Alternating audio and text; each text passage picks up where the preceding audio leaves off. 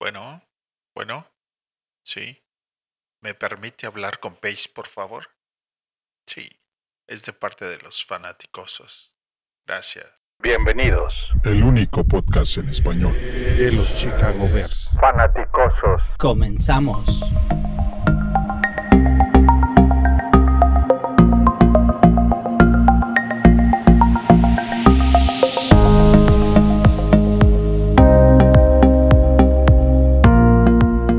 Buenas noches, fanaticosos.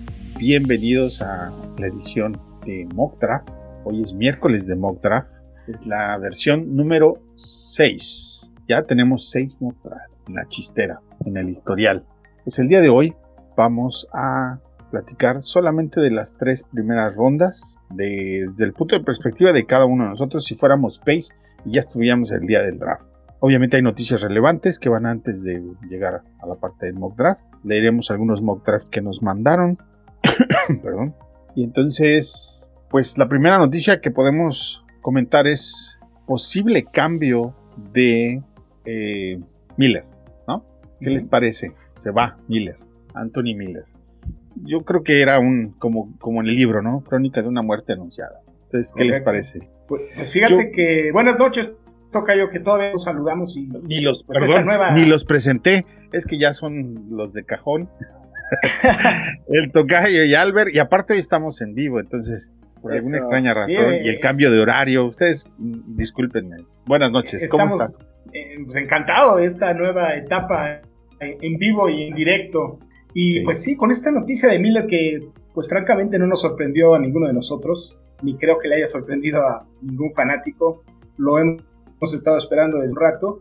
Y pues vamos a ver si hay algún postor, ¿no? Esa sería la cosa, porque no parece haber mucha gente interesada en él. Es un jugador con mucho talento, pero que nunca ha dado el estirón. Y pues yo la verdad, si fuera otro equipo, le daría una oportunidad. Y pues pensando en eso, pues mi, mi- ahora sí que, que como dice cierto personaje, mi draft cayó como anillo al dedo. Albert, buenas noches, ¿cómo estás? Bien, acá andamos. ¿Qué te parece la salida inminente pa- de... Creo que no hay mucho que decir con Miller. Este, estuvimos esperando, estuvimos esperando. Creo que tiene bastante calidad, pero pues creo que la cabeza lo traiciona. Eh, se vio en el partido contra los Saints que en una plática Nagy les dice al equipo que justo contra el número 22 Garner Johnson que ya había tenido problemas Wims eh, esta temporada con él que le soltó un golpe que tuvieran cabeza y va este Anthony Miller y también un puñetazo en el partido. Entonces, creo que eso ya fue el- la gota que derramó el, el vaso. Ya creo que pues, está bien deshacerse de él. Creo que va a ganar este año un millón de dólares. Es un segundo pick. Creo que un trade, de- no creo que le den mucho a Chicago, una sexta. mm, por ahí, ojalá. Mi comentario, no, no intento comparar a, a Antonio Brown con Anthony Miller, no, s- no los estoy comparando a ellos, más bien estoy comparando a la infraestructura y al equipo, porque ambos, bueno, en- creo que Anthony eh, Miller es un, un soldado mejor portado que Antonio Brown, sin embargo a Antonio Brown sí le pudieron exprimir el talento en el campo, cosa que el equipo no pudo hacer con Miller. Esto es recurrente en el equipo, con el staff, en diferentes posiciones de diferentes jugadores. Es lo primero que se me vino a la cabeza a mí a la hora de, de escuchar esa noticia. Es triste porque sí tiene talento y estoy seguro que en un, en un futuro eh, estaremos habl- eh, hablando más de él y pues, pues que le vaya bien. Ahora sí, pues ya. Aquí no nos dio mucho por él. y a ver qué consiguen por él. No creo que sea mucho. El Kendall dueño Cruz. del equipo, sí. cuando el dueño del equipo te dice que ya no vas a seguir en el equipo, no sé por dónde. ¿no? se ve por dónde así es. Ah, Kendall Cruz nos acompaña, dice saludos desde Guatemala, fanaticosos Bear Down. Fíjate, Bear down, Kendall. Bear Down, muchos saludos a Kendall. En, Lo, lo vemos por ahí en el, en el en Twitter. Twitter seguido, sí. A ver qué día nos acompaña aquí en el, en el podcast para platicar. Sí. ¿Qué otra noticia relevante hubo en la semana? Sí, ¿qué otra noticia relevante Pues, hubo en la semana? Lo, lo de, lo de Atlanta que está dispuesta a soltar su, su cuarta sesión del draft, ya poniendo, dice que hay mucha gente, muchos equipos interesados y francamente sí lo creo. Antes de entrar al aire estábamos platicando del tema y, y y pensando que es ideal para Atlanta, si ofrecerla y cambiarla desde antes o esperarse al, al momento. Es un, es un volado, ¿no? Porque si alguien eh, deja ir a, a Fields, si los tres primeros no agarran a Fields, entonces va a poder obtener un gran capital por él, ¿no? Es, es difícil saber qué es lo que va a pasar, pero si alguien quiere subir a la cuarta posición donde puedan tomar a otro coreback, que eso es lo que parece que va a suceder, el costo va a ser bastante caro, porque la necesidad ahí está, ¿no? Y el que pague más y la desesperación va a jugar a favor de Atlanta, que todavía no lo siento tan presionado por querer deshacerse de su coreback, por lo menos no este año. Se la va a llevar más tranquilita. yo creo que es el momento ahorita de, de Atlanta de hacer el trade porque yo de verdad no creo que los 49ers vayan a agarrar a, a Mac Jones. Entonces, ahorita se está vendiendo que Mac Jones se va en el 3. Es buen momento para que alguien suba por el 4, pero en el momento que agarren a Justin Fields no creo que nadie suba a agarrar a Mac Jones en el cuarto. Todo, el punto es que son cuatro corebacks que probablemente se van a ir en 1, 2, 3, 4. ¿En qué orden? No lo sabemos. Eh, digo, suena descabellado pensarlo, pero mismo Urban Meyer, Justin Fields fue su, su coreback. En una de esas nos está dando a tole con el dedo a todos y toma Justin Fields. No es probable, no es probable. Es probable, puede ser. O sea, y eso mueve todo el draft hacia abajo.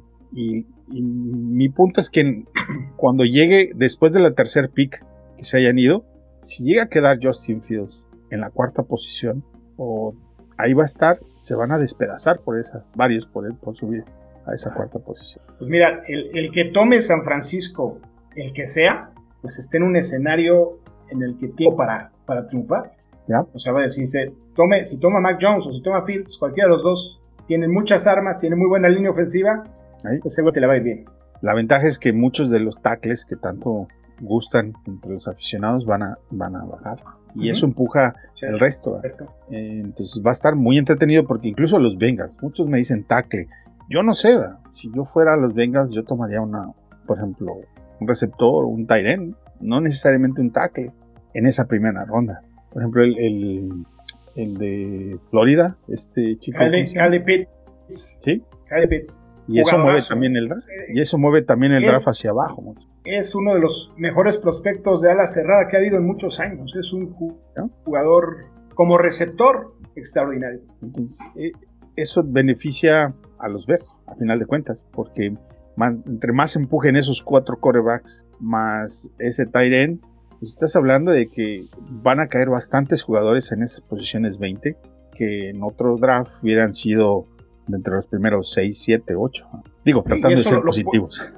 Claro, no, eso es, es un hecho, es un hecho que un jugador muy bueno va a caer al 20. Lo interesante de eso es que no necesariamente para tomarlo, sino quizá te va a dar la posibilidad de obtener un capital mayor si cambias la 20.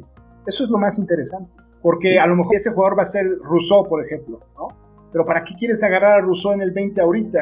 La verdad, con la inversión que tienes en, en Edge, ya no lo justificas. Entonces lo puedes cambiar por un muy buen capital que te va a permitir agarrar más jugadores dentro de los primeros 50 y dentro de los primeros 50 hay muchísimo talento y esa debe ser la tirada. Sí, eh, en- aquí en el chat con nosotros está Víctor, Víctor Manuel González de Guadalajara. Y está Toy Mr. Brightside. Saludos, hermanos Oso. Saludos. Saludos a los dos. Víctor también muy, muy este, involucrado siempre. Metidazo como todos los, los, los aficionados a este equipo, ¿no? Que no, no dejamos ni de día ni de noche el tema. Ya mi esposa me dice, ¿no te aburres? 365 días, 365 días del año. ¿No te aburres? ¿No 24 te aburres? Albert, como no está casado, pues no, enti- no me entiende. Nadie lo regaña. No, yo puro disfrutar. Eh, bueno, ¿y qué otra noticia relevante? Porque de la conferencia de prensa no dijeron nada. ¿no? se va a No, Carolina. danos, a- danos a Carolina. ay. Muchos Pues querían ya, a no para. Chicago, Está bien, digo, yo, yo no, ya sabes, ¿no? Empiezas a leer que Teddy Bridgewater se sale. ¿Por qué se va a salir de Carolina? Lo, justo es que los pongas a competir a los dos y que empiece el que, el que sea mejor. ¿Para qué quieres deshacerte de uno? Darnold no es ninguna garantía, no Y es la como que otra, estás trayendo a tocayo. Wilson. ¿quién te va a aceptar el contrato de Bridgewater ahorita? Pues no, no veo- Aparte. le vas a pagar 17 millones de dólares a- a- a- para que Ujú. tener una Y Darnold todavía tiene un contrato de novato y el próximo año todavía le puedes poner el tag. Entonces, no Creo tienes ninguna prisa. Sí, ya tomaron el quinto año. El quinto año, sí. Sí. No, me refería, si no tomas el quinto año, todavía puedes ponerle tag Ah, ok. como jugador. No sabía que puesto una sexta del 2021, una segunda del 2022 y una cuarta del 2022. Yo era de los que apoyaba el trade por Darnold, ¿Sí? pero a mí se me hace bastante por Darnold una segunda, una cuarta y una sexta. Se me hace una barbaridad. Entiendo que no lo haya hecho Pace.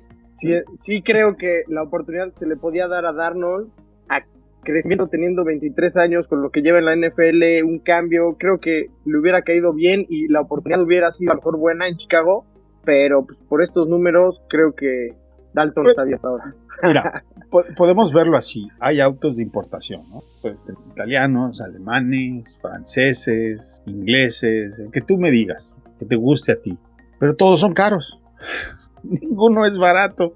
Lo mismo pasa con los corebacks. Al que te guste, está bien, eso es, es válido, pero todos son caros. No, no, hay de, no hay de otra. ¿no? La mejor opción para Jets fue haberlo cambiado inteligentemente, eh, cosa que, por ejemplo, nosotros no pudimos hacer con, con el 10, que ya no está. ¿no?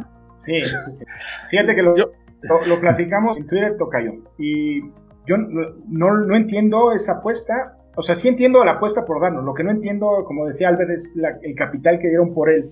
No, porque si se hubieran esperado al draft, como pasó, eh, ha pasado en otras ocasiones, que un coreback que está flotando por ahí, te esperan al draft y ya se ven desesperados en soltarlo por cualquier cosa. Sí. Ahorita tuvieron que soltar demasiado. Como apuesta, pues puede ser válida, ¿no? O sea, la verdad ha jugado muy mal Darnold, con muy mal coach también. O sea, Y- y sí. para muchos es de los peores co- coaches de la historia. Sí, Y, bueno, los Gaines. al resto de los...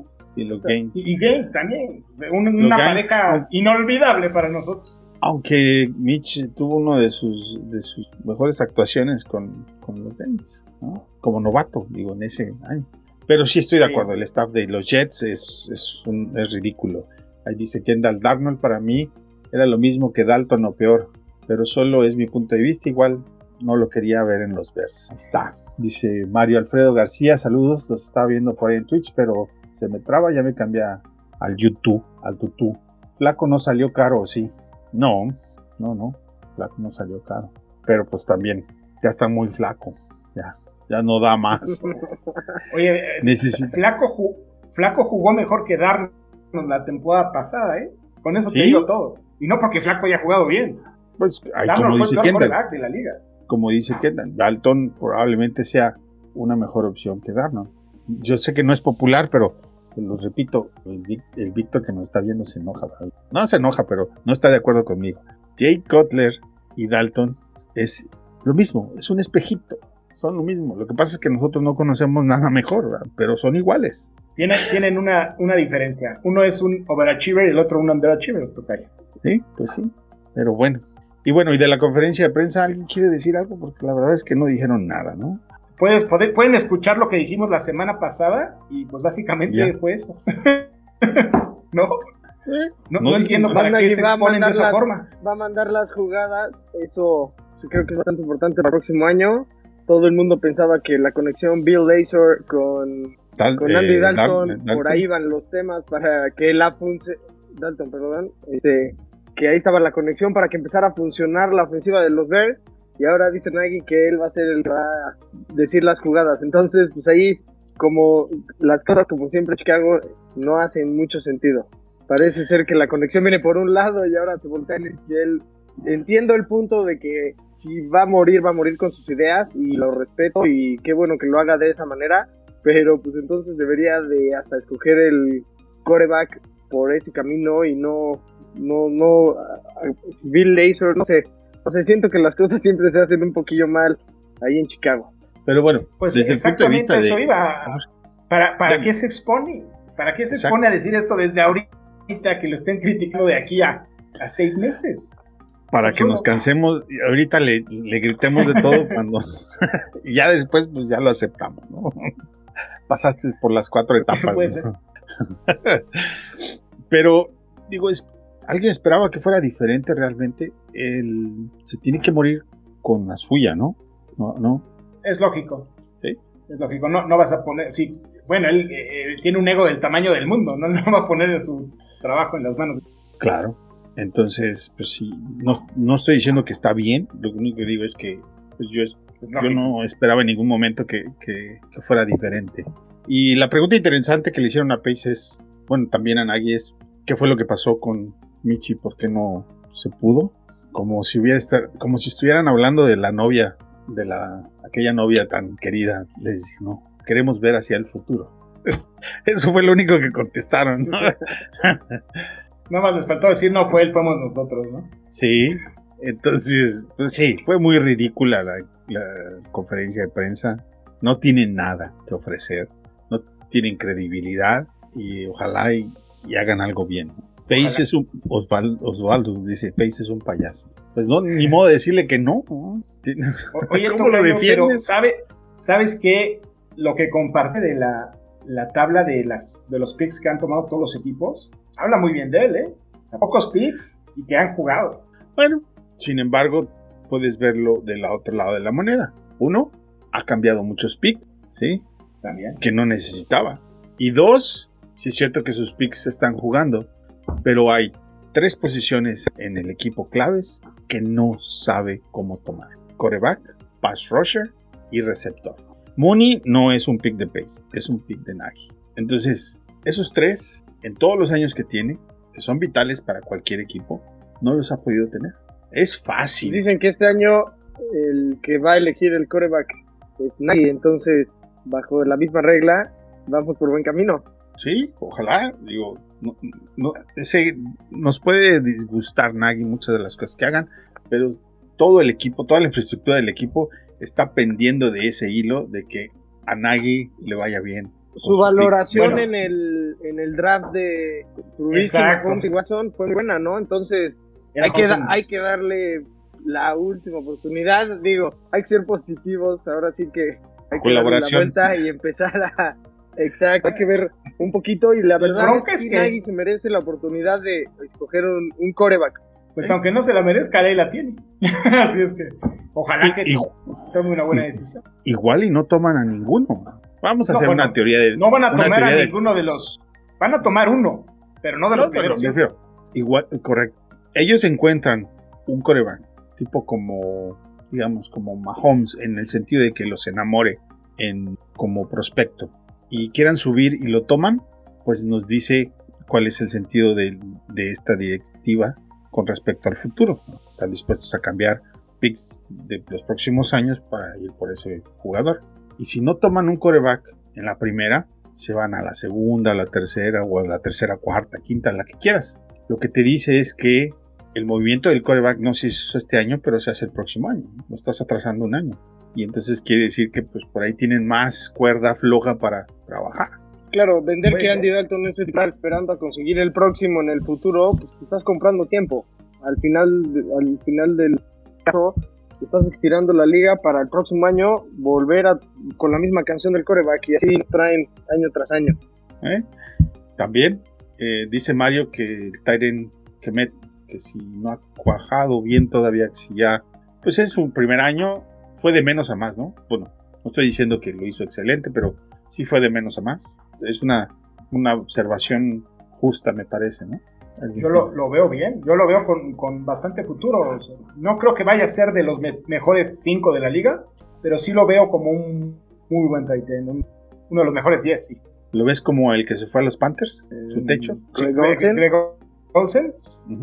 Pues sí, puede, puede, Bueno, puede ser. ¿eh? yo Puede le ser. firmo. Con eso estoy feliz, No, sí. Mira, la verdad. lo veo muy parecido a Kyle Rudolph. Desde el principio lo compararon y honeste sí lo veo así. Un Kyle Rudolph puede ser. La camada de corebacks para el próximo, el draft del próximo año. Hay buenos, hay bastante buenos. El asunto es que todos los años hay equipos que necesitan draft. Si Pittsburgh no va por coreback este año, si Atlanta no va por coreback este año, van a ir el próximo año. Cada año son 32 equipos y cada 2, 3 años va a haber, un- va a haber alguien que necesita un coreback. Y así no la vamos a ir llevando. Sí, el Eh. tema es que el equipo, el equipo, o sea, la mayor de la gente los, los veo como eh, decir, bueno, que les vaya bien, bien, pero o que les vaya mal. Y el equipo, francamente, yo no lo veo para que le vaya tan mal. O sea, va a estar en, en la mediocridad probablemente. Y es lo peor que te puede pasar. Seguir agarrando en el 14, en el 15, en el 15 al 20. Fíjate, aquí en el chat Osvaldo está diciendo, sin embargo, es mantener o fomentar la mediocridad, la mediocridad al estirar la liga. Y tiene razón, no hay mucho que alegar. Exacto. Ya son, ¿cuántos años han sido? Ya Pace ya Siete lleva, de Pace. ya lleva cuántos, Siete de siete. ¿ok? Entonces, continuidad, la vida. Estamos pagando el precio de su aprendizaje. Por eso creo que no lo han dejado ir. Porque de alguna manera los dueños tienen la esperanza de que ya haya tenido ese ciclo completo de aprendizaje que ahora pueda ser mucho mejor. A ver Invirtieron en él. Sí, así es. Bueno, pues vámonos al mock draft, versión Venga. 3.0.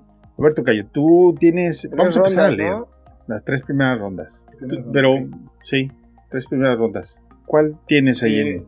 En la 1, fíjate que pe- pensando en que Anthony Miller se va a ir, decidí tomar a Kedarius Stoney. Kedarius Stoney es probablemente el cuarto mejor receptor que hay como prospecto en el, en el draft. Es un jugador súper explosivo que en cualquier momento que tome el balón se puede escapar hasta la anotación, puede regresar patadas, puede correr. Si conocen a Curtis Samuel, el receptor de, Carolina, similar en, en habilidades, un poquito más alto y un poquito más explosivo. Sí, un excelente jugador que tiene un problema, tiene lesiones, ha tenido lesiones un poquito graves, pero Tony me muchísimo si es que van a tomar un receptor en primera ronda. Esa sería mi opción. Pues sí, Albert. Este, a ver, en mi primer pick, en el 20, yo sé que aquí no van a estar muy contentos con esto, pero bueno, ahí va. JC Horn, cornerback de South Carolina. Y ahí va, les va porque, ahí les va porque sé que les va a doler el corazón, pero ahí va. Si van a escoger a los mejores corebacks y van a escoger a los mejores tackles en los primeros picks y se van a ir muchos al principio, te va a estar cayendo uno de los mejores cornerbacks que a lo mejor sería un top 10 en otro draft. Entonces, si te llega y tienes la necesidad en cornerbacks que está teniendo ahorita los Bears, yo lo tomaría. Por, que, por la oportunidad en donde te cayó. No digo que sea el mejor fit y es lo que más necesiten los Bears, pero si te cae un jugador de este nivel en el pick 20, siento que, que sería un buen. Es el, es el mejor cornerback junto a Surtain y a Newsom, ¿no? De, Ala- de Alabama Surtain. Este, Sería uno de los tres mejores cornerbacks en el pick 20, ¿eh? Creo que sería una buena opción. Obviamente sé que no están felices que sea cornerback, pero ahí está. Se vale, se vale. No, no lo haría yo. De hecho, yo con el, el pick número 20, eh, Rashad Bateman, receptor de Minnesota, que conforme el draft se va dando, creo que son de los que van a ir cayendo. Y pues, ¿por qué no? Ahí lo tengo. En el pick 52, ¿a quién tienes? Cayo? Les estaba platicando antes de entrar al aire que he dedicado mucho tiempo a ver a Kyle Trask, que a lo mejor para convencerme yo solo vi su, este, eh, entrenamientos que tuvo recientemente. No tiene un brazo tan potente, pero es muy, muy certero. No tiene, no es la momia que creemos, en realidad es un poquito más atlético. No quiero decir que sea muy atlético, pero sí es más atlético que Andy Dan- Dalton y, y Nick Foles. Eh, y es un Sí, jugador Lo muy pintan similar peor de lo que es. lo pintan peor de lo que es y es un jugador con bastante talento y muy certero. Y lo que me gusta más es que tú estás haciendo un esquema, un plan de juego para Andy Dalton y puede ser para Nick Foles. Y Kyle Trask entra en ese puesto. O sea, entraría ahí para aprender junto con ellos dos. Y dicen, bueno, es que él tenía muy buenas armas. Por supuesto que tenía muy buenas armas. Hablam- acabo de decir Tony, Kyle Pitts, ¿no?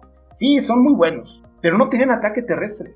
Y siempre, todos los equipos echaban ocho jugadores atrás. Y aún así, completaba todos los pases. O sea, completó casi el 70% de los pases. A mí me parece una apuesta muy interesante. ¿Sí? ¿Por qué no? Y la Y verdad, ahorita te doy- no, te doy no, un no, dato no suena, sobre- ¿no? Pero Ahorita te doy un dato sobre él. Albert, ¿qué pick tienes con el 52? Yo ahora sí, sobre las necesidades de los Bears, que todos sabemos, tackle, co- eh, quarterback, cornerback, safety. Ya cubrimos la de cor- eh, cornerback por ahí. Y ahora tackle, Liam Aikenberg. Ya lo habíamos nombrado varias veces. Creo Sí. que es una muy buena posibilidad si llega al 52. Este, hay otras opciones por ahí, pero bueno, ya siendo de Notre Dame, me gusta y, y me gustaría ahí porque pues fue Bobby Massey, necesitamos llenar por ahí. No- yo no creo que Ifedi sea la solución de right tackle, entonces yo sí me iría en, con el pick 52 por, por un tackle. También no permitió un solo sack en 400 snaps en 2020. Entonces, entonces sería una muy buena opción para los Bears en el 52. Estoy de acuerdo, es bueno. Buen pick. Yo tengo a Calen Mond, QB de Texas A&M. He sido muy constante en tomar a Calen Mond con la segunda ronda. Me parece que es un talento que puede trabajarse por un año sentadito y que se puedan trabajar. ¿Y a qué me refiero trabajarlo? Cuando George Allen comenzó con los Bills tenía un problema, ¿no? Todos. Nadie sabía exactamente si en lo que se iba a convertir. Sin embargo, por ahí estuve leyendo sobre una empresa que se llama 3D QB. ¿sí? Es una empresa que se especializa en trabajar con corebacks. Y tienen un gurú que es muy bueno, se llama John Beck, fue, un ex coreback de la liga. Y él trabajó con, este muchacho y lo arregló. También es trabajado, tiene trabajando con Wilson y Fields desde que tienen 17 años. Ha trabajado con, con Trask de, de Florida también. Menos tiempo, pero también ha trabajado con él. Entonces es un buen pick, pensando en que tiene un- una buena escuela. Es un, es, en el caso de los Bills, le pagaron a esta empresa ya teniéndolo al jugador. Ellos no lo, no lo arreglaron internamente. Básicamente hicieron el outsourcing de quien pudiera solucionar los problemas de coreback de este muchacho. No, no contrataron al, al, al gurú. Como nosotros y muchos equipos lo han intentado Se hacer. lo hubieran presentado. Correcto. Entonces, pues han tenido buenos resultados y ¿por qué no? Se vale. Eh, veamos qué pasa con, con. Puede ser que, que tenga mucho más de lo que estamos viendo y la verdad es que los medios no hablan mucho de él. No, a mí no me disgustaría nada en la segunda posición. Vámonos al pick 83. Tocayo, ¿quién tienes en el 83? Fíjate que en el 83 toqué para mí la primera necesidad, bueno, después de coreback, obviamente, Spencer Brown eh, es uno de los mejores prospectos que hay. Es eh, Northern, es un tackle enorme, mide más de 2 metros, pesa 145 kilos, pero lo interesante de él, ya lo habíamos platicado alguna vez hace unos meses, cuando empezamos a tackles el, el año pasado, en un, en un reacciones en caliente, él era la cerrada Sí, y se mueve muy bien. ¿eh? Tiene una habilidad increíble para el tamaño del peso que tiene, pero no tiene mucha experiencia. Es un jugador que necesitas desarrollar. Ese sería el problema. No puedes agarrar y, y echarlo a, los, a las fieras Sí. desde el primer día. no. Le vas a tener que tener paciencia, pero, pero es un muy, muy, muy buen prospecto. Hay dos corebacks que están listos, como lo fue de los Bengals. Este muchacho, ahí ando con la cabeza con los nombres, distraído. Burrow. Venus- Burro. Joe Ah, de corebacks. De. Hay dos corebacks que están listos para empezar en el año y pues básicamente es el que va a tomar, creemos todos que, que va a tomar Jacksonville y Zach Wilson. El resto, de alguna manera los tienes que sentar. No hay, no hay más. Eh, Albert, ¿quién tienes con el 83? Que por cierto dice, dice aquí, soy Mr. Brightside. Estoy con Albert con sus dos picks. Bien. Eso, chido. A ver, en el 83 ahí vamos. Con Davis Mills, quarterback de Stanford. Igual. Sí. Hablaba que ¿Por nes- cuatro necesidades. Cornerback, tackle, quarterback y safety. El safety tendremos que esperar a ver qué onda. Pero el quarterback veo muy bien a Mills porque creo que se puede desarrollar bien con Nagy. Este, es atlético, suelta rápido el balón, tiene bu- buena lectura de, antes del, del, del snap. Este, tiene una un problemilla ahí en una rodilla izquierda. Obviamente sería cuestión de, de analizar eso. No, yo no, no sé cómo, cómo haya, vaya evolucionando de ese tema. Pero de verdad que, o sea, cómo lanza el balón, este, los tiempos, cómo sabe leer, es bastante atlético también. Creo que sería muy interesante. Yo ya me hice la idea que este, se va a quedar Andy, Andy Da- este, Dalton con el- la titularidad en Chicago. Es- o sea, creo que sí, entonces necesitamos a alguien que esté atrás, que aprenda, que si vamos mal, ya muy mal con Dalton, pues que avienten en la semana que 6, 7, 8, por ahí, ya que lo avienten a prueba a ver que si sí responde o no, y si no, como dices tú, regresar el próximo año y volver con la misma canción de coreback. Pero David Mills, de verdad, échenle un ojo que Sí, Vale la la pena ver, ver ahí los highlights y todo. Yo, yo lo vi sobre. Sí, sí. No vi muchos juegos de él, pero lo vi en, en- en su juego de tazón. Y no me gustó mucho. eh, pero bueno, yo por ahí he escuchado que muy buenas cosas de él. He leído cosas buenas de él, más bien. Y, y todos los corebacks que van después del primero, pues tienen que ser desarrollados. Tocayo, tú tienes a. Es el que te decía, a Spencer Brown, Ah, sí, Spencer. al. Northern Iowa.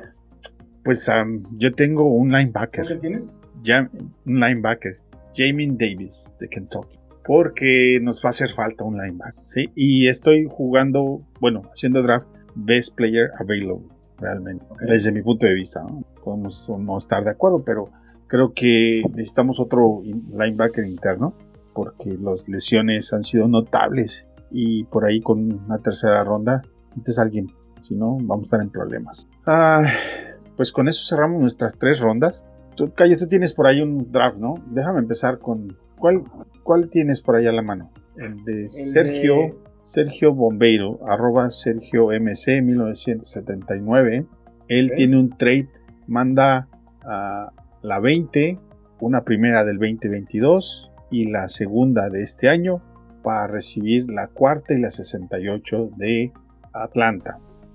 Y con el número 4 toma a Trey Lance, QB de North Dakota State. Con el 68 toma a Eric Strokes, cornerback de Georgia. Y con el 83 toma a Robert Hainsey, tackle de Notre Dame. Es un muy buen, muy Bueno. buen pick. Y el trade me gusta, si lo compro, porque pues básicamente estás mandando una primera y una segunda. Si Atlanta lo toma, yo quién soy para decirle que no. Claro. Ah, ¿Qué otro tenemos por ahí? Mira, está el de Raimundo, arroba Ray Medina. En la primera, Jalen Waddle. de- imagínate que llegue a la 20. Uf, Ah, sería maravilloso. una ¿no? locura. Eh, luego cambia la 66 y la 86 de los Jets por nuestra 5-2. En la 66 toma a Walker Little, tackle de, de Stanford. Y en la 83 a Jamar Johnson, safety de, de Indiana. Le agregamos a que es consentido del podcast, ya lo hemos tomado todos en el 86. Ok. Yo tengo aquí el de Vic, que por cierto Vic dice que en el 20 no, vas a- no va a haber nadie que realmente sea un home run. Entonces su estrategia es hacer trade. Y empieza un Ujú. trade con Pittsburgh para que su, Pittsburgh suba al 20 con el 24 y le tumba una segunda, que es la 55. Manda la 20 y se queda con la 24 la- y la 55. Y después hace otro trade con los Bengals, el cual le manda esa primera de Pittsburgh para recibir la 38, la 69 y la 202. Pues básicamente no, no tienes prim- no toma primera. Su, su draft empieza con el 38, que es Elijah Moore, receptor de Mississippi, luego el 52 con Jamar Johnson, safety de Indiana, y en la 55 a Javon Holland, cornerback de Oregon. Esa sería su estrategia. ¿Vale? Why not? Dice, why de Rito, why not? ¿Quién, ¿Quién más tienes por ahí? A ver, tenemos el de Hugo, que es muy bueno, vamos a leerlo. Arroba Hugo RMZR. En la, hace un cambio. Atlanta da nuestra 20 y la primera selección del 22 y la primera selección del 2023. A cambio recibe la 4 de Atlanta y toma a Justin Fields, quarterback de Ohio State, el escenario que muchos desean. Sí. En la 52 toma a Jalen Mayfield de Michigan. Y en la 83 toma a Jamar Johnson. Yo le agregaría por ahí que tomó a Benjamin Sanchez en la, en la 164. O sea que un draft, ¿qué les digo? A plus Sí. le pusieron y, y es extraordinario. No, pues me llevo a todos. Envuélvalos, Sí. por favor, nos los llevamos a todos. La verdad, sí, es muy bueno. Pues ya estamos a nada realmente de, entrar al draft. Próximo miércoles volvemos a repetir la dosis, pero vamos a hablar solamente de los tres primeros picks. Vamos a hablar de, enfóquense nada más en esos tres picks. ¿Qué harías realmente si estuvieras en el día del draft? Ahí te tocara mandar el papelito con el pick de que es el 20, 52 y el 83. Hay que meterle una dinámica diferente, a ver si to- todos con un trade down o a ver ahí algo dinámico, a ver qué pensamos para que para que nos salga algo diferente, todos trade down o trade up o que tengan unas reglitas ahí para darle una variante emocionante. No, el drama no. Yo, yo, creo que está bien si tomas tus picks como van, solamente tienes que atinar al, al jugador correcto, y hay muchos. A ver, ¿quién? Más que nuestro pace, pues no, los- las primeras, las segundas no se les dan a mi amigo, ni hablar. ¿Sabes qué? ¿Sabes qué dinámica sería buenísima? Yo creo que es aplicar la, la, la- la última semana eh, entre los tres y con la gente que nos que acompañe en el Twitter, decidamos quién tomamos entre todos. Así como si estuviéramos en el War Room de Chicago, en ese momento decidirlo. Algo así como cuando tenían a, a. Montana me ya acuerdo. elegido y a la mera hora Sí, se- se- se sí. Este, por aquí dice, soy Mr. Brightside. Creo que difícilmente tendremos el pick 20. Subimos por un, por un quarterback o bajamos, pero dudo que nos quedemos en el... Eh, eh, este draft realmente está siendo bastante intenso porque a todos nos está carcomiendo la duda de que carambas va a ser Pace y Nagy ahora con, en esta situación nueva en la que están, con todo fan detrás de ellos, con todos los medios detrás de ellos, con la presión a, tope.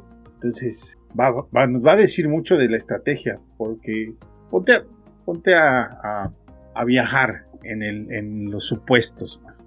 Si no suben por un pick, por un coreback, si no suben al top 10 por un coreback, quedan con un coreback más abajo. ¿Por qué no pensar que a lo mejor ya se arreglaron con Seattle para Wilson para el próximo año? No te estás peleando con... Yo desde mi punto de vista yo veo a Pace y a Nagy seguros este año.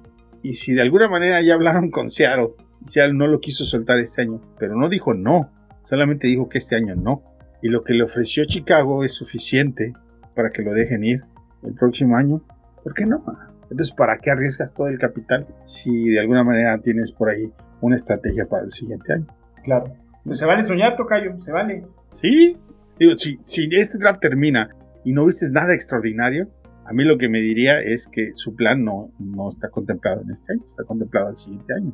Hay demasiada tranquilidad. Lo que sí es, que lo que sí es un hecho es que si, si no, si no la aprenden este año, les van a dar la oportunidad de aprenderlo el próximo. Eso está casi definido por cómo actúan.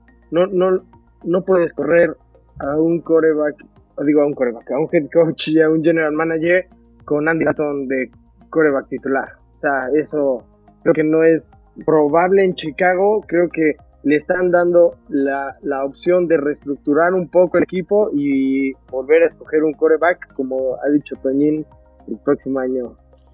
¿Sí?